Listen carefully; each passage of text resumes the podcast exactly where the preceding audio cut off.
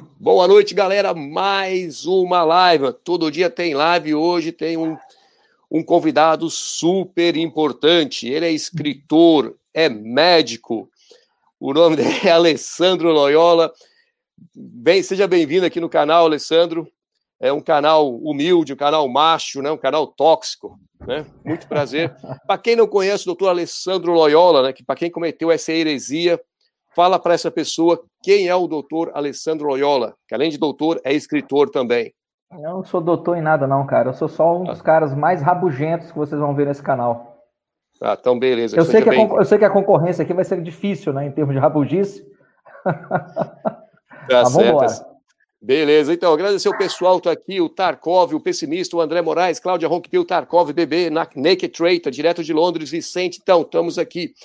Então, doutor Alessandro, hoje nós, é, nós estamos no mês novembro azul, né? Então, eu pensei assim, nesse, vamos aproveitar, falar de saúde do, do, homem, né? Porque eu te falei que a maioria do pessoal do meu canal são homens, tendo uns que não estão meio indecisos ainda. Por isso que eu quero falar também sobre testosterona. De repente, esse pessoal que está meio indeciso precisa de uma, uma injeção de testosterona para os caras virar macho mesmo. Então, é isso, cara. A live de hoje vai ser sobre saúde do homem e vamos começar, doutor. Uma coisa que o, você fala muito é sobre o corona. Então, primeira pergunta: existe corona ou não existe corona? Corona é um hoax ou existe esse vírus? Existe, existe o vírus, existe a doença e ela pode matar. Mas ela é bem menos importante do que a maioria das pessoas tem, tem comentado aí. A mídia está fazendo uma, uma campanha terrorista em cima do vírus e não tem nada a ver. Ele mata o que três a quatro vezes menos do que a gripe comum.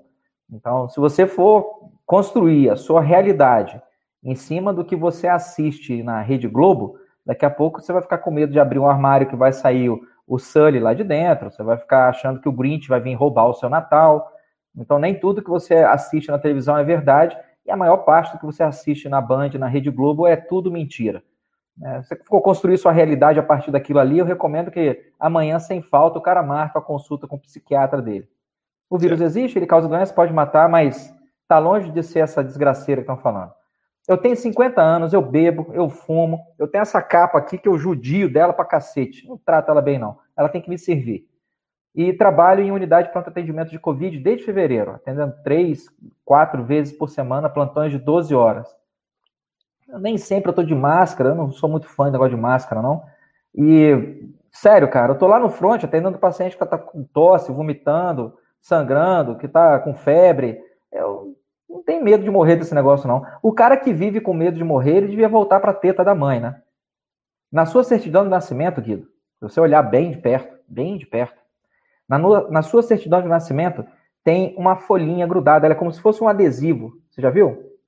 Você pegar ela direitinho, você destacar assim, ó, do lado de trás da sua certidão de nascimento tem uma outra folha preenchida com seu nome, o nome da sua mãe, do seu pai, a data do seu nascimento, tudo. Essa segunda folhinha que vem grudada nela chama atestado de óbito, já está preenchido. Ele só não tem a causa e a data ainda, mas ele é seu e ele está lá. Então, um cara que passa por essa vida com medo de morrer, querendo evitar, não vá procurar a morte de uma maneira despretensiosa, né? Se arriscar de maneira irresponsável, mas um cara que leva essa vida com, com medo de morrer, eu acho que não devia estar nesse canal aqui, não. Exato. Mas eu acho, que uma teoria minha é que a sociedade, né, os homens de hoje, os homens tipo entre 20 e 30 anos, eles estão muito afeminados, cara. Estão, homens estão chorando por qualquer coisa, estão tendo medo. É, você acha, qual que é a causa disso, cara? A causa, você acha que seria é uma ideologia, existe a ideologia de gênero? Seria a culpa seria ideologia de gênero ou seria é, está faltando testosterona no, no, nos homens? Não sei se por causa da comida, que fala que toma Não. soja. O, o, que é então? Falta filosofia. Filosofia. Filosofia, básico desse jeito. Volta lá para Aristóteles, é Ética a Nicômaco, 300 anos antes de Cristo. Falta filosofia. Qual é a bússola masculina. A bússola masculina, ela é diferente da bússola feminina. A bússola feminina é medo. Medo. Ela tem medo de não ser gostosa, tem medo de não ser bonita, de não ser inteligente, de não ser uma profissional bem-sucedida, de não ser é, atraente para o marido dela, para o namorado dela. Ela tem medo. Medo do insucesso. A bússola feminina é a bússola do medo. Medo de ficar sozinha, medo de insegurança, medo do trânsito, medo da arma, medo do assalto, medo do estupro, medo. A bússola masculina é qual? Conquista. Conquista. Essa é a nossa bússola. Eu tô cagando e andando se o negócio vai dar certo ou vai dar errado, porque na minha cabeça ele vai dar certo, já deu certo. Eu tô ali, quando eu vou assumir plantão, sempre pergunto assim, doutor Alessandro, o que, que você acha? O plantão hoje vai ser tranquilo? A minha resposta é a mesma, tem mais de 20 anos. Lógico que vai, eu que estou no plantão. Não tem como o plantão não ser tranquilo se eu tô ali. Então essa é a bússola, a bússola da conquista. É autoestima no nível mais elevado de arrogância. arrogância é bom, tá? arrogância não é ruim, não. Te convenceram que a arrogância era, era um negócio ruim, que você deveria fugir disso, que você deveria ser uma pessoa modesta. Modéstia é um lixo, humildade é bom, modéstia é um lixo. E a ausência da modéstia torna você arrogante, seja arrogante. Lógico, tem que ser. O modesto é aquele cara, Guido, que fala para você, Guidão, é o seguinte, eu fiz esse café aqui, ó, toma ele aí, tomara que esteja bom. Se alguém me oferece um café desse jeito, joga o café fora.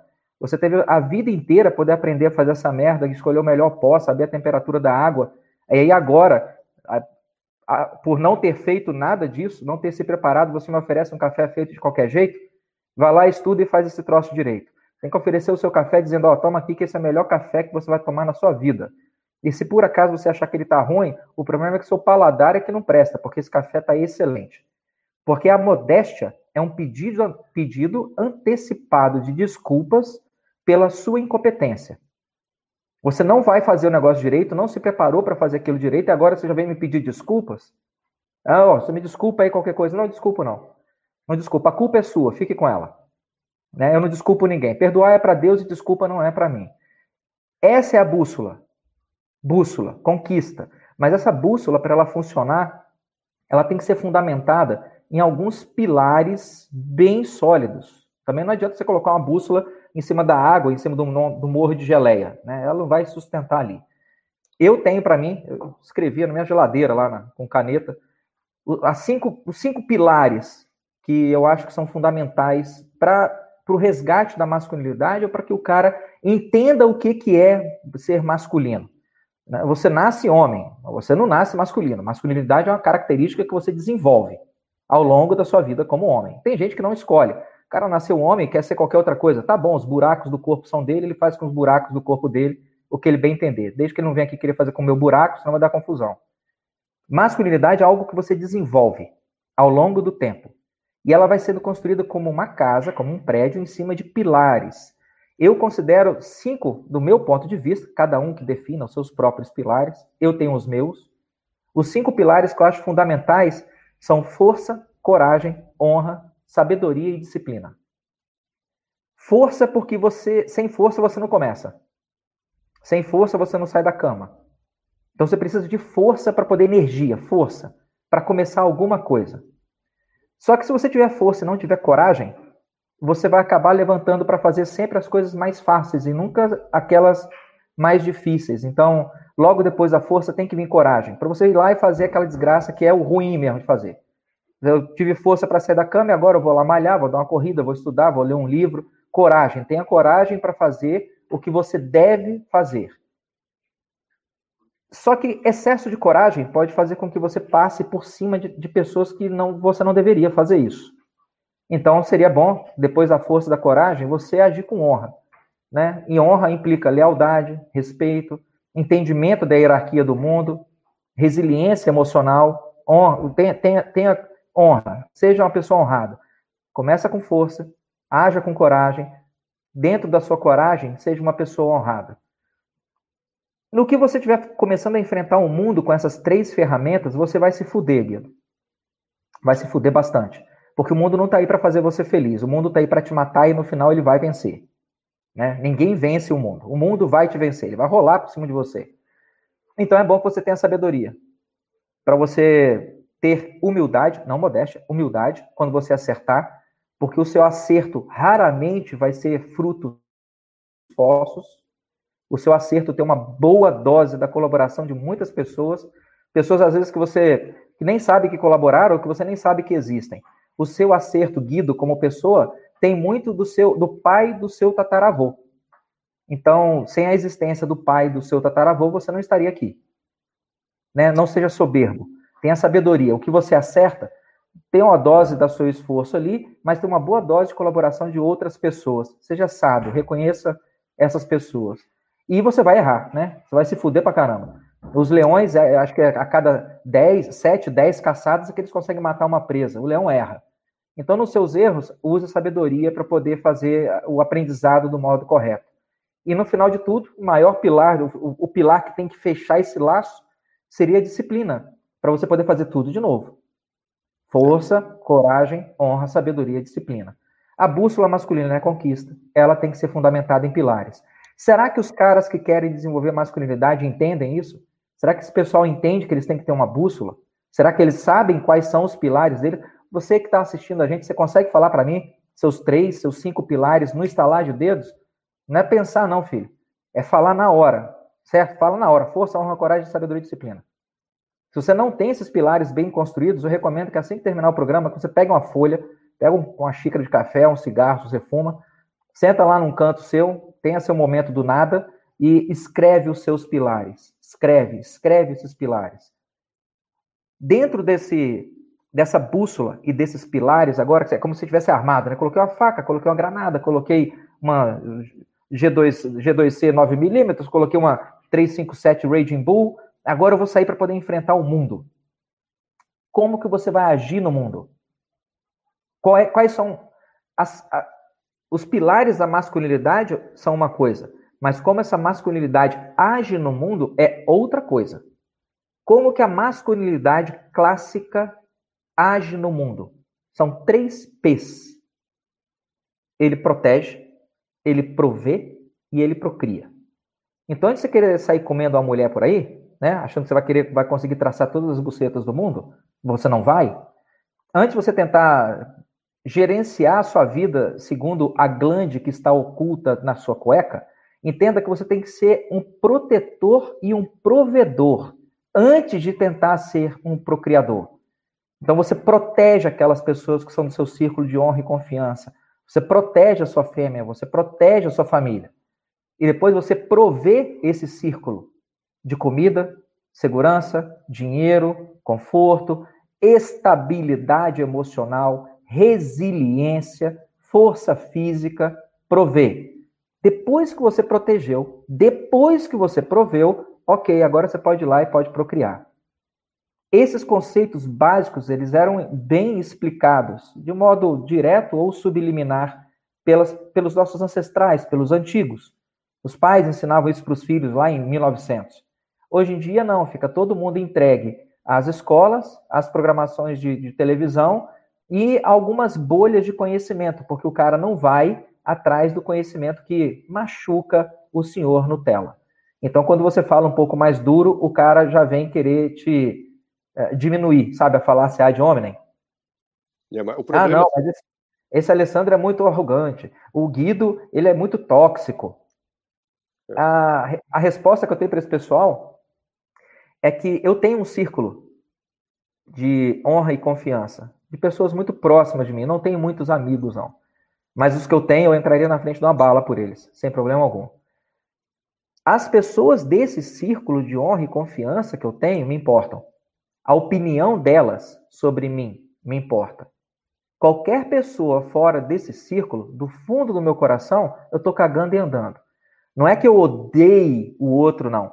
Eu só não ligo para o que ele pensa de mim. Então, as pessoas que acham que vão me ofender ou me atacar de alguma maneira falando mal de mim, deixa eu te falar. Se alguma pessoa contou para você que eu me importo com a sua opinião, ela mentiu miseravelmente. Eu não me importo, certo? Só para esse círculo pequeno. É desse círculo que deveria vir essas lições sobre bússola, sobre pilares, sobre como agir no mundo. Mas as pessoas não têm mais esse círculo. A tribo se desfez. Né? Agora é cada um por si. Você já viu esse negócio do importante é ser feliz, Guido? Sei. O importante é ser feliz sua bunda. O importante é você ser uma boa pessoa. Se você vai ser feliz no processo ou não, foda-se. Esse não, nunca foi o propósito. O propósito é seja uma boa pessoa. É a eudaimônia de Aristóteles. De novo, está lá no livro Ética Nicômaco, 300 anos antes de Cristo. Eudaimônia, o florescimento do bom caráter. As pessoas querem ser felizes, elas não querem ser boas pessoas. Para esse povo, essa seita das crianças e dos crianços que falam que o importante é ser feliz, eu queria perguntar para eles: e se, se para mim me fizer feliz uh, empalar você e tacar fogo na sua casa com a sua família dentro. Então isso está valendo? Já que isso me faz feliz, então é legítimo, né? Não, não é. O importante não é ser feliz. Né? O Elias, ah, está aí, ó. Aí, falar nisso, agradecer o Elias. Valeu, Elias, um abraço. Ele tem uma pergunta, mas acho que a pergunta que ele fez foi mais ou menos a que eu fiz, né? Porque a masculinidade está morrendo nos dias de hoje. Mas eu vou complementar. Dizem que, tipo, há 100 anos atrás, a testosterona no homem me parece que era o dobro do que tem hoje em dia um homem. O, o que seria a razão? Por que, que o homem está é, com nível de testosterona? Ah, então eu tenho bastante, porque eu estou sobrando. Não. Ah, não? Mente. eu pensei Mente. que era o cabelo. Mas também dizem que a pessoa, quando tem. É o contrário, quando a pessoa tem cabelo que tem bastante testosterona, ou quando não tem cabelo tem, tem testosterona? Tanto faz. A alopecia androgenética ela está relacionada à testosterona, mas não só isso, né? O pelo facial, sobrancelha, é, pelo no corpo, enfim, tem vários indicadores de testosterona. Mas se a gente fosse pensar só nisso aí, pô, então nenhum japonês tem testosterona, né? Porque os caras não têm barba. Então nenhum índio tem testosterona, porque eu nunca vi um índio careca. É raro você ver um índio careca. Eles têm cabelo pra caramba, que cabelo grosso. Então não, né? Esses esses indicadores fenotípicos de testosterona, eles não são muito confiáveis. E a testosterona ela tem a ver com atividade física, né? Se você, ela é um hormônio anabolizante. Então, quanto mais atividade física que você rompe massa muscular, é aquela a... o cara vai para academia malhar. Ele sobe na esteira e corre lá durante 40 minutos a 7, 8 km por hora vai perder peso, vai ganhar um bom condicionamento cardiopulmonar, mas ele não vai aumentar a testosterona dele. Porque ele está trabalhando condicionamento cardiopulmonar, ele não está trabalhando anabolismo. Para você conseguir, na atividade física, aumentar a sua testosterona, levantar pesos em séries curtas e rápidas, três vezes de seis. Três vezes de seis. Faz três vezes de seis. É bastante, é bastante peso e menos repetição, é isso? Isso, e carga, e carga submáxima. Você consegue pegar 12 quilos no bíceps, põe 10. Você consegue levantar 8, põe 6. Carga submáxima. Né? Ah, não, o máximo de peso, menos do, do máximo que você consegue? Um pouquinho abaixo, para você não, não, não lesar excessivamente seu músculo. Você não quer arrebentar tendão, você não quer levar uma miosite. O que eu quero é romper um pouquinho daquelas fibras mais fracas e fazendo um processo de seleção natural da minha fibra muscular. Romper as fibras fracas, manter as fortes a testosterona é um hormônio anabolizante, ela vai lá e vai agir para poder construir fibras novas. Então, à medida que eu vou rompendo fibras, o meu nível de testosterona tende a subir. Entenda que quanto maior o grupo muscular que você trabalhar, mais fibras você vai romper. Então, um cara vai para academia e quer trabalhar bíceps. O bíceps é, é um negócio desse tamanho. É do tamanho de um camundongo. O maior músculo que você tem no corpo é o quadríceps, que é o músculo da coxa. Então, se você quiser, tudo bem, vá lá e malha peitoral, malha braço, para você poder ficar com o corpo com desenho legal, mas lembre de malhar quadríceps. Porque, se você pensa, se você romper 1% de fibra do seu bíceps e 1% de fibra do seu quadríceps, cara, olha a massa de músculo que você tem na coxa. 1% de músculo dali é músculo pra caramba. Você vai precisar de um pico de testosterona lá em cima porque você rompeu fibra pra caramba. Outro grupamento muscular bem importante que a gente tem é o reto do abdômen. Outro grupamento que a gente tem são os músculos do símbolo lombar, né, da região lombar. Então, trabalhar coxa, trabalhar abdômen e trabalhar região lombar, você vai estar tá mexendo com grupamentos musculares bem grossos, trabalhando com carga submáxima, você vai romper um pouquinho dessas fibras, vai dar aquela dorzinha. Depois que você malha, você sente um pouquinho que está meio inchado, que está meio, meio dolorido. Aquilo foram fibras que você rompeu e acumulou ácido lático ali no músculo. Malhou e rompeu essas fibrazinhas? Lembra, já que você vai fazer três séries de seis, a sua estada na academia ela pode ser extremamente rápida. Dá para você chegar na academia em 20, 30 minutos resolver tudo. Pum, série de braço, pum, série de tríceps, série de peitoral, quadríceps, vai embora. Amanhã eu chego lá, eh, serrátil anterior, reto do abdômen, lombar, vou embora. O cara vai olhar para você e falar assim, Guido, Vem para academia, fica 20 minutos e vai embora. E tá ficando maçudo. É bomba? Fala, não, bicho, isso não é bomba, não. Isso é inteligência. Eu trabalho grupamentos musculares que aumentem minha testosterona. Chegou em casa, água pra cacete. Muita água. Muita água. Para você poder limpar esse ácido lático todo que foi embora. e alimentação extremamente rica em carne vermelha. Carne vermelha. Se puder matar o búfalo no dente, comer ele cru, mate. Carne vermelha. Evitar esses, esses farináceos, essas biscoito, pão, bolo, essas porcaria. Açúcar. Tudo que é açúcar, tudo isso. Corta, é, refrigerante como? Corta isso tudo. Refrigerante diet vai, porque aqui lá não tem açúcar. O açúcar é que é ruim. Né? O, o, o adoçante não faz mal para ninguém, não. tem pessoa que fala que faz mal o adoçante, porque altera não sei o quê. Tem essa Bom, teoria eu, não? Não, eu desconheço. Certo, é. adoçante não faz mal. Né? As pessoas que falam que adoçante faz mal, que causa câncer, sei lá, vai, de novo, marca aquele psiquiatra. Não faz mal, não. Só que, assim, para o cara que quer ganhar massa muscular e aumentar a testosterona, não vai ser o adoçante. Vai ser atividade física focada, alimentação rica em proteína animal, quiser tomar um whey aí, alguma coisa, uma creatina, mas proteína animal já está suficiente para você. E é carne vermelha certo? Carne de frango serve, carne de, de, de, peixe serve, mas o grande lance é carne vermelha. Se quiser colocar, colocar um pouquinho de albumina de ovos aí, vai, tá valendo. Mas é carne vermelha, o foco. E líquido pra caramba. Pouco a pouco, você mantendo a disciplina, pronto, a massa muscular vem e o mais legal, a testosterona vem junto. Só que eu consideraria que alimentação mais atividade física, eles vão mexer com mais ou menos 40% da testosterona do seu corpo. Os 60% vem da sua mente. Vem da sua mente. Se você pegar macacos, por exemplo, babuínos, e você retira, tem o, o, o macho alfa 1 e o macho alfa 2. O alfa 2 seria aquele cara que ele vai ser o alfa 1, mas ele não chegou, não está maduro o suficiente ainda. Se eu chego nesse bando e retiro o alfa 1, o alfa 2 automaticamente assume o posto, não assume? Automaticamente a testosterona nele sobe. Aqui, ó. Porque agora ele saca, agora ele é o chefe. Agora eu sou o chefe, agora tem que mandar nessa bagaça aqui. Agora é comigo.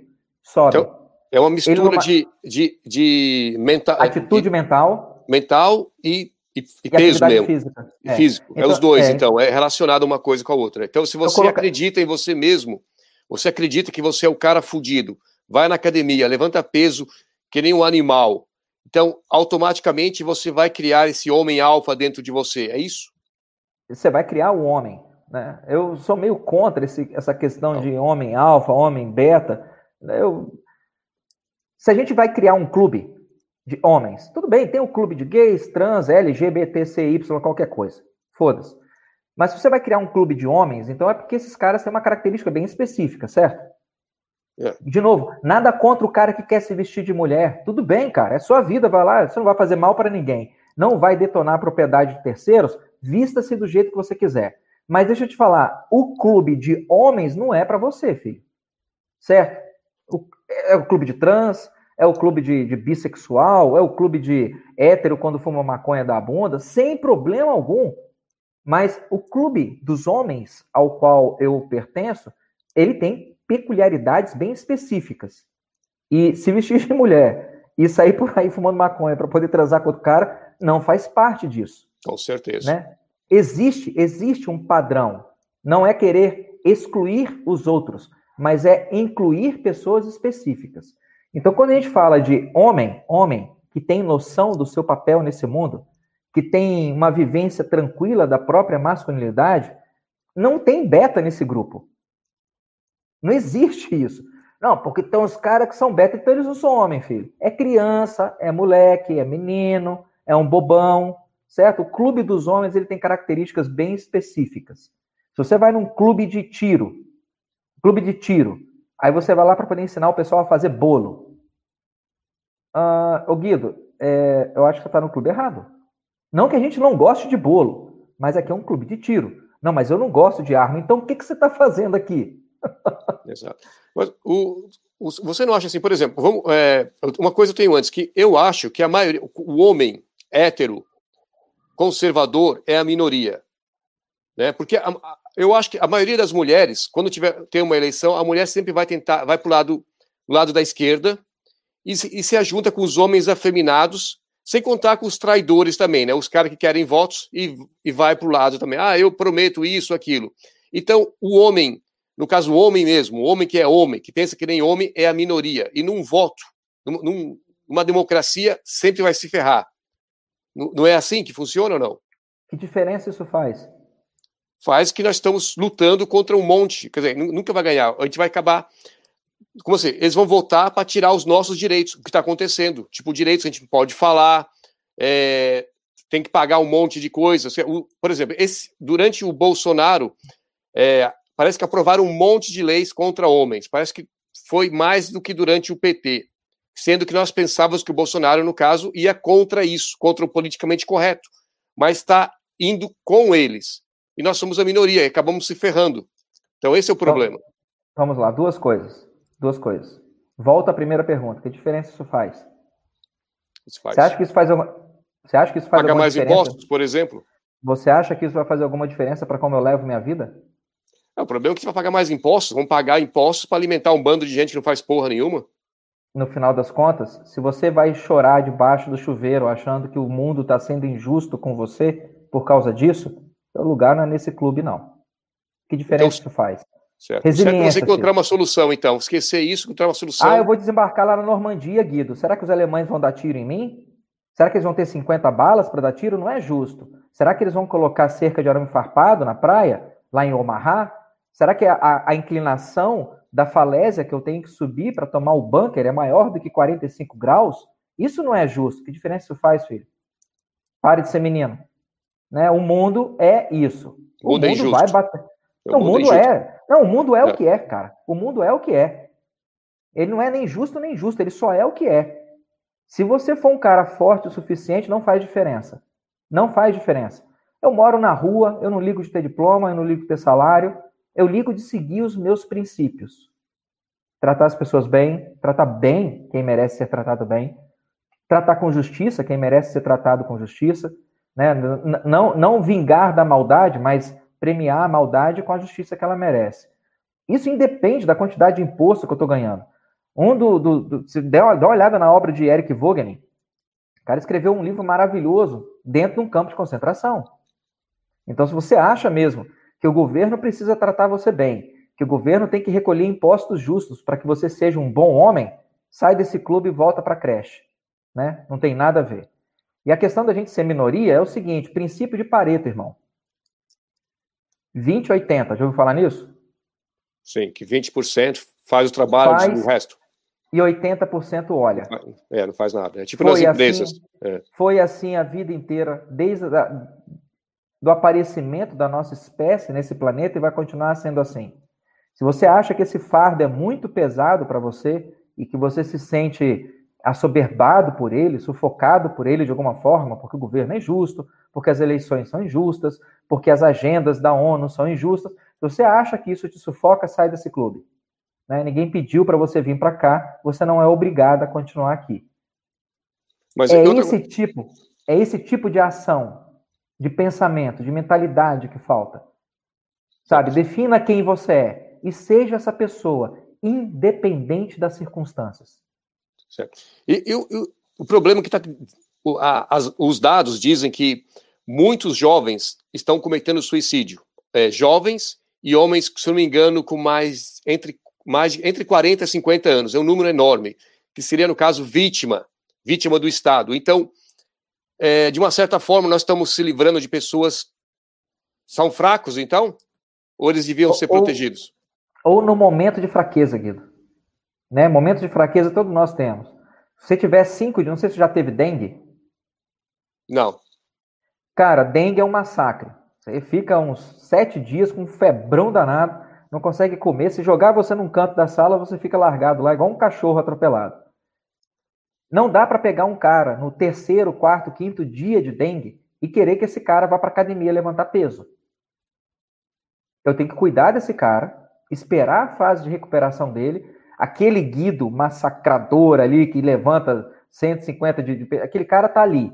Só que ele está passando por um momento complicado porque ele está com dengue. O Guido, que, é, que faz MMA, que faz boxe tailandês, foi andar de bicicleta com o filho, foi dar uma volta de moto, caiu e quebrou a canela, tá lá com gesso na perna. Eu não vou exigir que o Guido, nessa situação, suba no ringue para sair na porrada com o cara. Ele é capaz de sair na porrada e se bobear, ele mata esse cara aí em 20 segundos no ringue. Mas ele não está em condição de fazer isso agora, porque ele está com a perna quebrada. Muitos homens que perderam o caminho, perderam a bússola, se perderam dos pilares, eles entram nesse quadro de ansiedade, angústia e depressão. Não que esse cara deva ser sacrificado, né? Ele deve ser cuidado, porque provavelmente, com a devida orientação e com o devido apoio do círculo de honra e confiança dele, daqui a pouco ele cicatriza aquele osso quebrado. E como disse, como disse Ernest Hemingway, que foi um escritor que suicidou, né, infelizmente, mas ele escreveu lá que a vida, assim como os ossos, tende a se tornar mais forte onde quebra. Entendi. Então, esses caras mereciam apoio, sim. Homens, é, mulheres tentam suicídio com uma taxa maior do que homens, mas homens têm uma taxa de eficácia no suicídio maior. Normalmente a mulher tenta, entre aspas, o autoextermínio, né, o suicídio, como uma forma de chamar a atenção, e o cara tenta se matar como uma forma de se matar mesmo. Ele se joga numa ponte de 60 metros, ele pendura uma corda no pescoço, dá um tiro de 12 na cabeça. O cara não está ali para brincadeira. O que esses caras deveriam pensar é o quê? Volta, antes de qualquer coisa, antes que isso te aconteça, porque ninguém está livre dessa ameaça. Depressão, ansiedade, angústia, pânico, ninguém está livre dessa merda. Antes que isso te pegue, construa a sua tribo. Cinco ou seis caras, sabe, que sejam ponta firme, que tenham um espírito resiliente, fibra, Pode ser mais novo, pode ser mais velho, pode ser da mesma idade. Cinco ou seis caras de fibra. Na hora que você já estiver achando que você está perdendo o rumo, procura esses caras, procura a sua tribo. Eles vão te ajudar a, a superar esses momentos. O que acontece é o quê? Nesse, nessa, nesse isolamento que a gente vem vivendo há décadas, em que os homens vão se sentindo cada vez mais sozinhos, o cara acaba se vendo desprovido da tribo. E na frente de um desafio desse, ao invés dele se recolocar no trilho, ele explode a, esta, a, estação ferroviária inteira. Não funciona assim, é uma besteira sem tamanho. Uh, não, não, há bem que dure nem mal que perdure. Se sua vida tá boa, uma hora ela vai ficar ruim. Se sua vida tá ruim, uma hora ela vai ficar boa. Foi assim desde sempre e vai continuar sendo.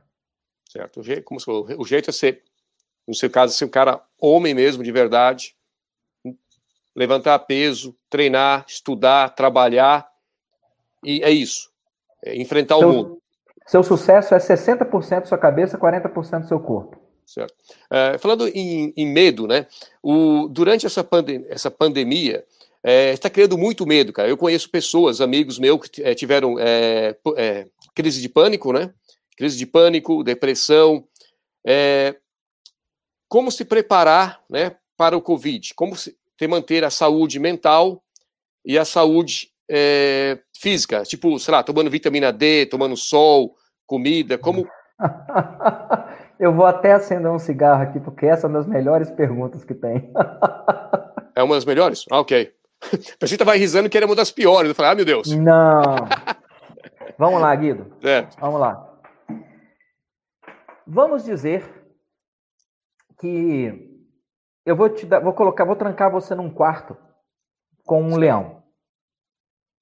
Você fica tranquilo? Não. E se eu falar para você que é um leão velho? Também não, né? Também e se eu não. falar para você que é um leão velho e doente? Não. Ainda não. É né? um leão. E se eu falar para você que é um leão velho, doente, que ele está dormindo? Você vai voltar para mim e falar, meu amor, falar, Alessandro, é, porra, exato. é um leão, caralho. Exato. 250, 270 quilos de músculo, dente, garra e fúria. A patada desse bicho tem 800 kg força por polegada quadrada. O canino dele tem 7 centímetros. Essa desgraça dá uma patada no fêmur de uma zebra, ele quebra o fêmur da zebra. Não me interessa se esse bicho está velho, doente, dormindo. Se ele acordar e quiser me sacanear, bicho, ele me detona. Concorda? Certo. Isso é um leão. Quem já foi no zoológico, já teve a oportunidade de ver um bicho desse mais ou menos de perto, é um animal magnífico. Magnífico. Um leão é um animal magnífico. Então vamos lá, eu vou botar você guido na frente de um leão e vou permitir que o leão utilize todas as armas que a natureza capacitou ele a usar para que ele lute com você. Um leão mata um homem? Mata. Mata. Fácil. É. Vamos inverter agora a situação. Eu vou colocar você, Guido, na frente de um leão e vou permitir que você, Guido, utilize contra esse leão todas as ferramentas que a natureza capacitou você, homem, Homo sapiens, a usar. Um homem mata um leão? Mata. Não. Não? O homem mata todos os elefantes, todas as girafas, todos os rinocerontes, todos os leões e fecha a porra da reserva florestal por 50 anos devido à contaminação radiativa apertando um botão. Isso é um homem. Você entende o predador que nós somos? Você entende o animal que nós somos? Nenhum animal nesse, nesse planeta, ou pelo menos que a gente tenha notícia até aqui, foi tão industrioso, tão belicoso, tão agressivo, tão violento quanto o Homo sapiens. Não, a gente não tem notícia de um animal mais perigoso do que esse. Eu, eu faço, já fiz mais trilhas, hoje em dia nem tanto, mas já fiz muita trilha. É, Mata Atlântica, uh, Massaguaçu, no litoral norte de São Paulo, Gonçalves, Serra da Mantiqueira, fui para a Patagônia, fiquei 14 dias lá caminhando, já fiz muita trilha. E no, os novatos, né, as pessoas que não tinham hábito de andar em trilha, sempre tinham medo de cobra, de onça. Eu falava, filho, tem duas coisas perigosíssimas que você pode encontrar no mato. Duas coisas, que são as mais perigosas de todas. A número dois é a abelha. Uma colmeia tem 250 mil, 500 mil indivíduos. As patrulhas, em geral, envolvem grupos de mil, cinco mil abelhas. 100 picadas de abelha matam você em cinco minutos. Você está no meio do mato, a duas horas de caminhada do, do casebre mais próximo. Se você segurar numa árvore para se apoiar e sacudir aquela árvore e tiver uma colmeia lá em cima, vão descer umas mil abelhas em cima de você. Eu não vou ter o que fazer, eu vou te assistir morrer na minha frente. Então, o segundo bicho mais perigoso que você pode encontrar no mato é a abelha. Tome muito cuidado com ela. Qual é o primeiro bicho mais perigoso? O homem. Gente. É. Se você estiver caminhando numa trilha no meio do mato com a sua namorada, caminhe em silêncio para você ouvir se tem mais alguém no mato. Se tiver, saia da trilha, caminhe uns 30 passos para dentro do matagal e se agacha, porque você nunca sabe quem está vindo. Essa é a nossa espécie, cara. Essa é a nossa espécie. Você pertence a essa espécie essa espécie é extremamente agressiva, concorda? Entendi. Dentro da nossa espécie existem homens e existem mulheres, XX e XY. 94% das pessoas presas por homicídio pertence a qual? XX ou XY? XY. 94% dos homicidas são das pessoas que matam outras pessoas. Porque a nossa espécie é esquisita, né? É uma das poucas espécies que mata outro, não é por território, não é por fêmea, não é por disputa de comida. Ele mata às vezes porque ele pode matar. Ele pode, ele acha que ele pode ir lá e mata. Nenhuma outra espécie faz uma coisa dessa. Nem o leão, quando está descansando embaixo da árvore, que a mosca está lá rodando a orelha dele, ele não mata a mosca, ele espanta. A nossa espécie não. Você vai atrás daquela desgraça, aquela morra, até matar. Essa é a nossa espécie extremamente belicosa, extremamente agressiva. Dentro dessa espécie existem dois sexos. 94% dos homicídios são causados pelo nosso sexo. Homens. Homens matam. Armas não matam, homens matam. Você pertence a essa espécie, cara.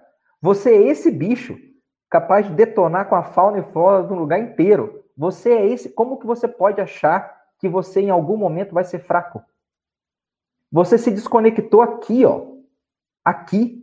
Você se desconectou do bicho que você é aqui dentro. Algumas vezes eu posso conectar isso de novo por meio de conversa, filosofia, meditação, atividade física, esportes coletivos, aventura, se expor a algum risco, fazer um rapel, uma canoa, fazer uma trilha pelo mato, se conectar com a natureza de novo.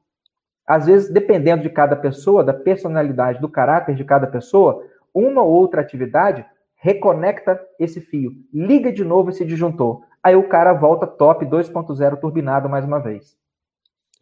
É, voltando a falar do Corona um pouco, é, eu notei que está sendo usado, na minha opinião, cara, eu, eu não sei, é uma opinião que eu criei, que esse Corona Sim. Foi usado politicamente para derrubar o Donald Trump e está derrubando um monte de gente aí. É, hoje em dia, o, se você usa máscara, você é de esquerda. Se você não usa, você é de direita. Se você toma cloroquina, é no caso, se você é a favor do cloroquina, você é de direita. Se você é de esquerda, você é contra cloroquina. Por que se politizou tanto o corona? Eles, na verdade, eles usaram isso para se aproveitar para pegar o, pegar o poder? Essa foi a razão dessa, dessa direita, esquerda, máscara, cloroquina? Aí, rapaz, Qual um fundo na toca do coelho você consegue ir? Ah, cara, é, só, só, tiver alguém atrás de atrás, um controle, que também, esse, esse aí já não sei quem que está atrás de quem. Né? Esse, esse é uma, se, se, você souber a resposta, pode ir. Vamos, vamos fundo, vamos entrar nisso aí, vai. Então, vamos lá. Vamos lá. Tem vamos mais. Uh, o Covid existe, mas ele foi 5% uma emergência, urgência médico-sanitária e 95% um grande golpe onde financistas e mega investidores do mundo inteiro instrumentalizaram uma pandemia utilizando a mídia para fazer mercados subirem e mercados caírem e comprarem empresas estatais e comprar se bobear países inteiros a preço de banana. Só durante o período da pandemia, os bilionários brasileiros, eles ficaram coisa de 15, 20% mais ricos. Eles aumentaram a fortuna deles em mais de 30 bilhões de reais os bilionários da América Central, América Latina e do Caribe, aumentaram a fortuna deles em mais de 40 bilhões de reais, de dólares, perdão. Nos Estados Unidos, a fortuna dos bilionários americanos aumentou mais de 565 bilhões de dólares. Os bilionários chineses ficaram 40% mais ricos. Ou seja, a pandemia ela foi instrumentalizada para que mais dinheiro migrasse da mão de quem não tinha muito para a mão de quem sempre teve mais que o suficiente. E esses caras conseguiram fazer isso de uma maneira linda. Enquanto os burrões, os bobos, os crianças, os desesperados e ansiosos ficavam olhando o vírus, essa galera saía ganhando muita, muita grana. Teve laboratório cujas ações na Bolsa de Valores, eh, elas valorizaram de 400 a 2 mil por cento no intervalo de seis meses. Teve muita gente ganhando muito dinheiro na baba de dinheiro com isso aí. Tipo Mas é muito dinheiro. Tipo a Amazon. A China, é. a China, a China, durante esse ano, a China vendeu 40 bilhões de dólares em máscaras descartáveis. A China faturou mais dinheiro vendendo máscaras descartáveis do que o Brasil faturou vendendo carne de frango, soja e açúcar. Então, se você fica olhando só o vírus, você vai perder todo o contexto que explica o fio da meada. Quando você pensa que uh, é tudo teoria da conspiração, bom, é porque você deve estar tendo preguiça de ligar os pontos ou você é burro e cego demais e não consegue fazer isso. Mas quando você se dispõe a ligar os pontos, bom, aí você começa a enxergar as coisas como elas são de verdade.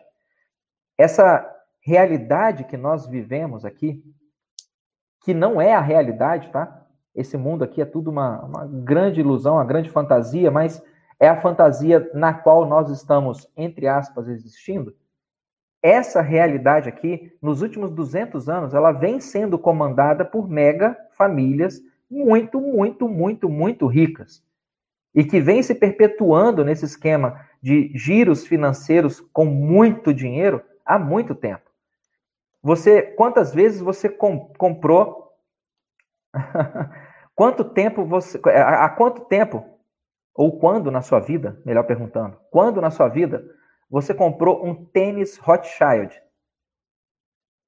Uh, nunca, nunca comprei. Quando você, quando você comprou um carro Rockefeller? Só se for eles donos das ações, é isso? Quer dizer que eles quando, são os donos das quando ações? Você, quando você comprou uma blusa Kuhn Loeb? Quando foi que você comprou uma lancha Erlinger? É, nunca comprei. Quando foi que você comprou um computador Warburg? Quando foi que você, sei lá, voou num jato, da, da, comprou um avião fabricado é, com a marca JP Morgan? Esses caras são as mãos que movem as cordinhas. Os governos são as cordinhas. As nações são as cordinhas. Nós, indivíduos, cidadãos, nós somos os puppets. Nós somos os fantoches. Entendi. E a, e a vacina, no caso, eles estão fazendo essa vacina pra, é para ganhar dinheiro também. Essa é a razão. Opa! Muito! Mas essa Muito. história que dizem que isso vai alterar o DNA, que vai implementar chip, isso seria uma conspiração ou tem Não. uma. Não. Tem, tem fundamento. Tem, tem fundamento. fundamento também. Tem. Existem seis tecnologias principais, Guido, para você produzir vacina. Três tecnologias clássicas, que são seguras, e três tecnologias inovadoras. O problema das te as tecnologias clássicas são vírus inativado, vírus vivo atenuado e subunidade viral. Uh, vírus uh, inativo seria a vacina Salk contra poliomielite, que usa nos Estados Unidos. A vacina de vírus vivo atenuado seria a vacina de febre amarela, por exemplo. Vacina de subunidade viral é a vacina contra a influenza, contra a gripe comum. Essas vacinas, essas três tecnologias são clássicas. Inativado, vivo atenuado e subunidade viral. São clássicas. Elas funcionam e produzem vacinas boas e seguras. O problema é que essas tecnologias levam de 5 a 10 anos para fazer isso. Quando os cientistas perceberam que isso levava muito tempo, começaram a pesquisar ferramentas que talvez pudessem produzir vacinas boas, seguras, eficazes num tempo menor, como um processador de computador, né? Fazer a mesma coisa num tempo menor. Aí eles criaram a tecnologia de vetor viral, de DNA e de RNA mensageiro. A vacina de Oxford, ela utiliza o vetor viral. A vacina da Pfizer, ela utiliza a tecnologia de RNA mensageiro. O problema com essas três tecnologias é que elas existem, elas possuem sim o risco, o risco de modificar o seu material genético de quem recebe a vacina.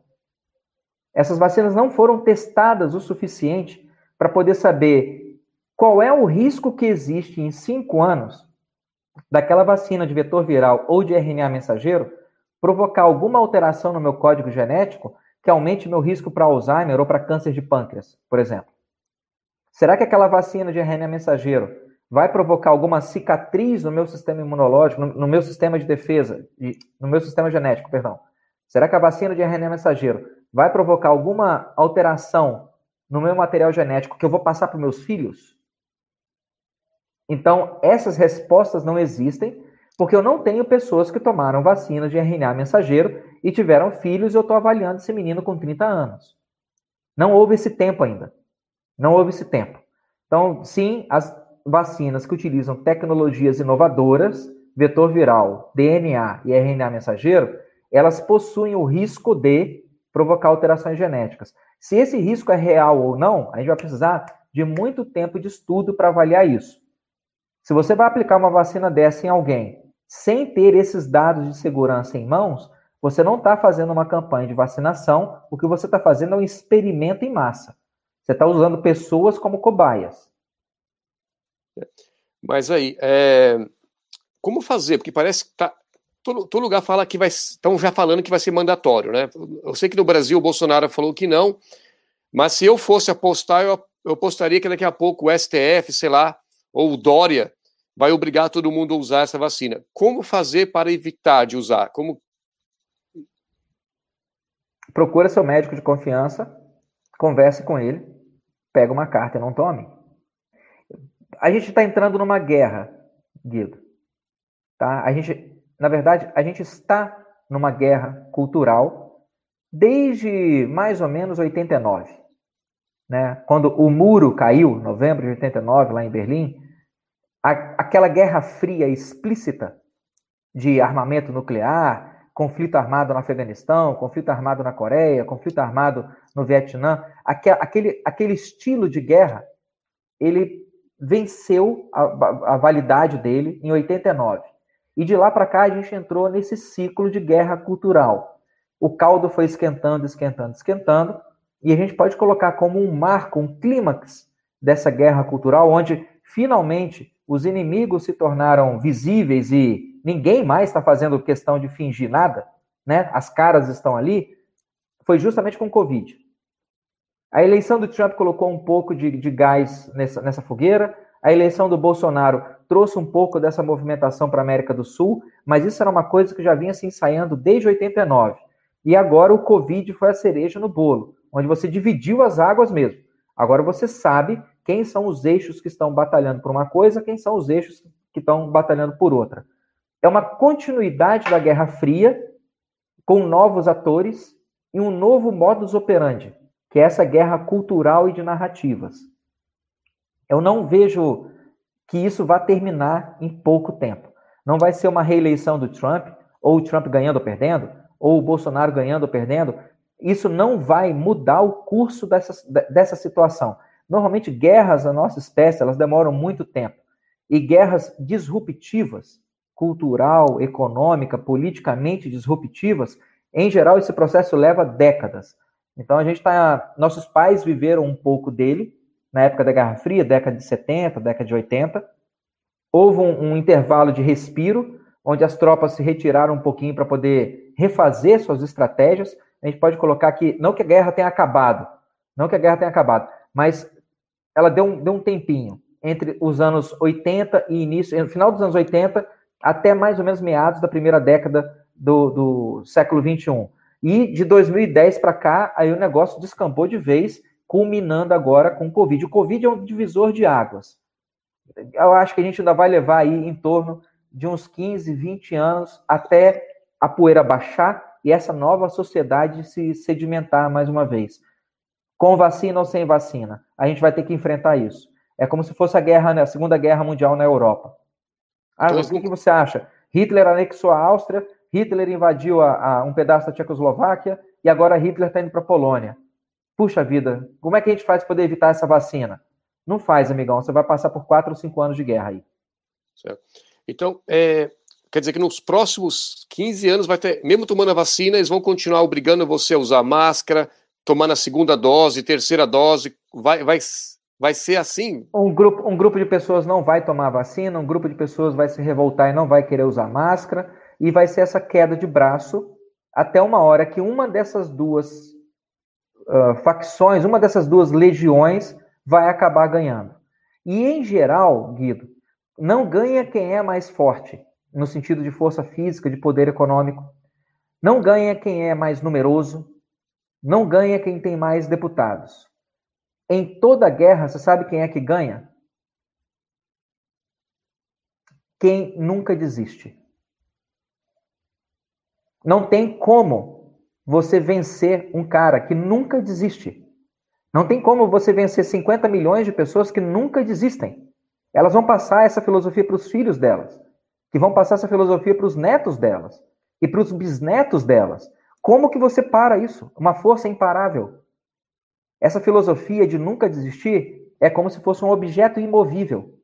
O que quer que colida contra isso vai se espatifar. Vai machucar um pouco o objeto, vai arrancar alguns pedaços dele, mas é, é, cartas na mesa, o objeto vai continuar ali. Então, o grande lance da gente é fazer o quê? Resiliência no último grau. Não vou tomar essa vacina, eu vou fazer o que for possível, eu largo meu emprego, eu vou morar na rua, eu vou para uma comunidade alternativa, eu mudo de país, eu vou morar no, no, interior de algum lugar aí, não vou tomar essa merda. Mude sua vida, né? Se precisar mudar de lugar, mude de lugar, mude de emprego, mude sua vida, para você poder seguir sempre com ela alinhada a essa filosofia. Não concordo com máscaras, então eu vou me manifestar nas redes sociais, eu vou preencher abaixo assinados, eu vou apoiar pessoas que estão com projeto de lei querendo derrubar essa porcaria, mas não vai ser um ou dois tiros que você vai vencer essa guerra. Vai ser um punhado de tiro, vai ser um punhado de trincheira. Você venceu uma trincheira? Ótimo. Rasteja na lama, toma risco de tomar bala na cabeça para você poder ir na trincheira um pouco mais à frente. Alcançou a trincheira à frente? Bom, deixa eu te falar. Você vai ter que se arriscar a tomar tiro e se arrastejar na lama de novo para poder avançar mais um pouco. E vai ser sempre assim. Quem não desistir ganha.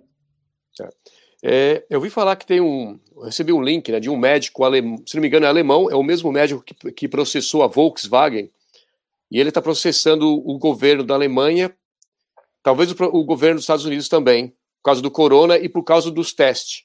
Uma, a razão, porque esse teste seria um teste inútil, que ele, ele detecta vírus é, morto ou vírus, ou vírus vivo. Entendeu? Que não é. É, é, é, é, um, é, um, é um teste inútil. O, existem. O que o senhor pensa sobre isso? três testes para você detectar, é, dizer que uma pessoa está com testes laboratório, né? É. Específicos. Existem três testes específicos para poder tentar dizer se uma pessoa está com Covid ou não. Seriam testes de antígeno, testes de anticorpos, que a gente chama de teste sorológico, e testes de moleculares, que é o RT-PCR. É, é uma reação de polimerase em cadeia. Os testes de antígeno, eles são um lixo.